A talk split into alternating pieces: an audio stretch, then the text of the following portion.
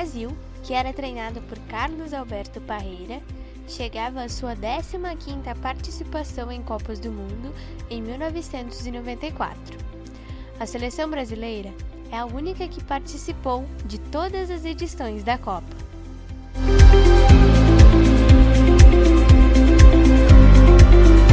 Antes da Copa, fizemos uma série de amistosos com diversas seleções, entre elas Argentina, Canadá e Honduras.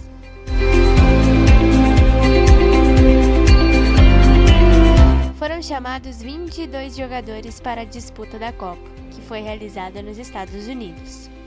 Entre eles estavam Cafu, Tafarel, Dunga, Bebeto, Romário, entre outros que tinham grande prestígio.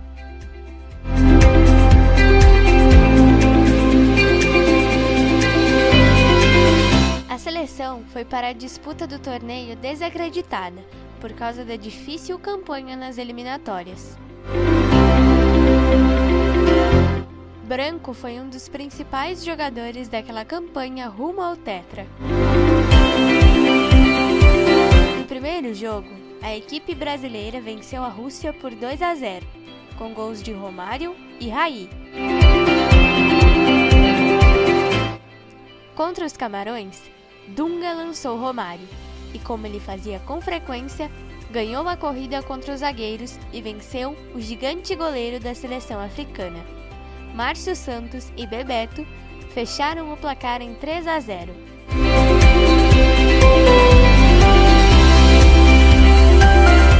Contra a Suécia, as duas seleções jogaram com sistemas muito defensivos.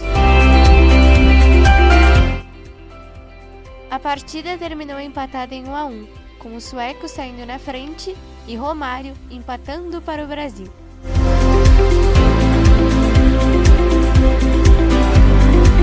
Diante de quase 85 mil pagantes, Brasil e Estados Unidos fizeram um jogo no dia 4 de julho, dia da independência estadunidense. Se iniciavam os mata-matas. A seleção norte-americana jogou em uma retranca poderosa para levar a decisão para os pênaltis. O Brasil praticava o estilo parreira, tocando a bola com paciência para encontrar uma brecha para a vitória.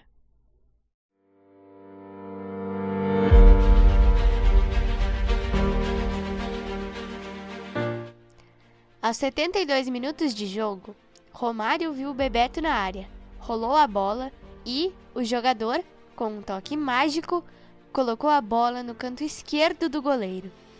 A vitória foi suada, mas justa.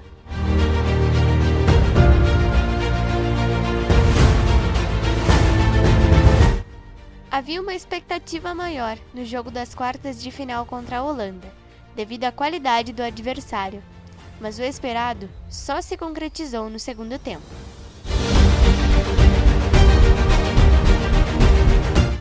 Brasil fez 2 a 0 em dois contra-ataques. No primeiro gol, Romário completou de bico o cruzamento de Bebeto. No segundo, Aldair deu passe longo para Romário, que serviu Bebeto.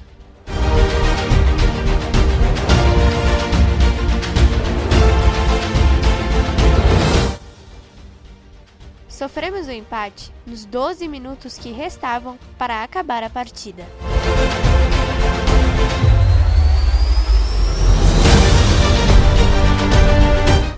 O salvador da pátria foi o lateral esquerdo branco, que sofreu uma falta e ele mesmo cobrou, dando a vitória ao Brasil.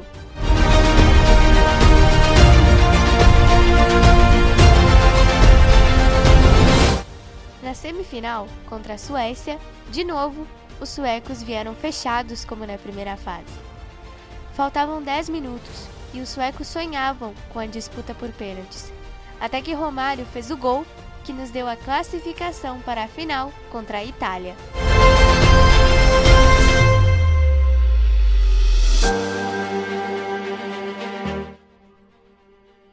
A Itália jogou com um sistema mais defensivo, ao contrário do Brasil, que jogou com um sistema mais ofensivo.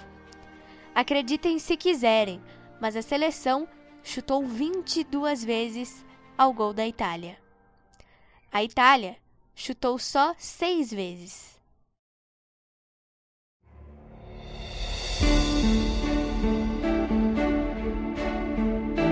A final foi para a disputa por pênaltis. Embora o Brasil tivesse acreditado na vitória até o último minuto, vencemos por 3 a 2. Com muita raça, Dunga fez o gol do título para a seleção e Baggio meteu a bola para o alto. Brasil, tetracampeão mundial. Baggio e Tafarel. Vai partir, vai que é sua, Tafarel. Partiu, bateu, acabou! Acabou!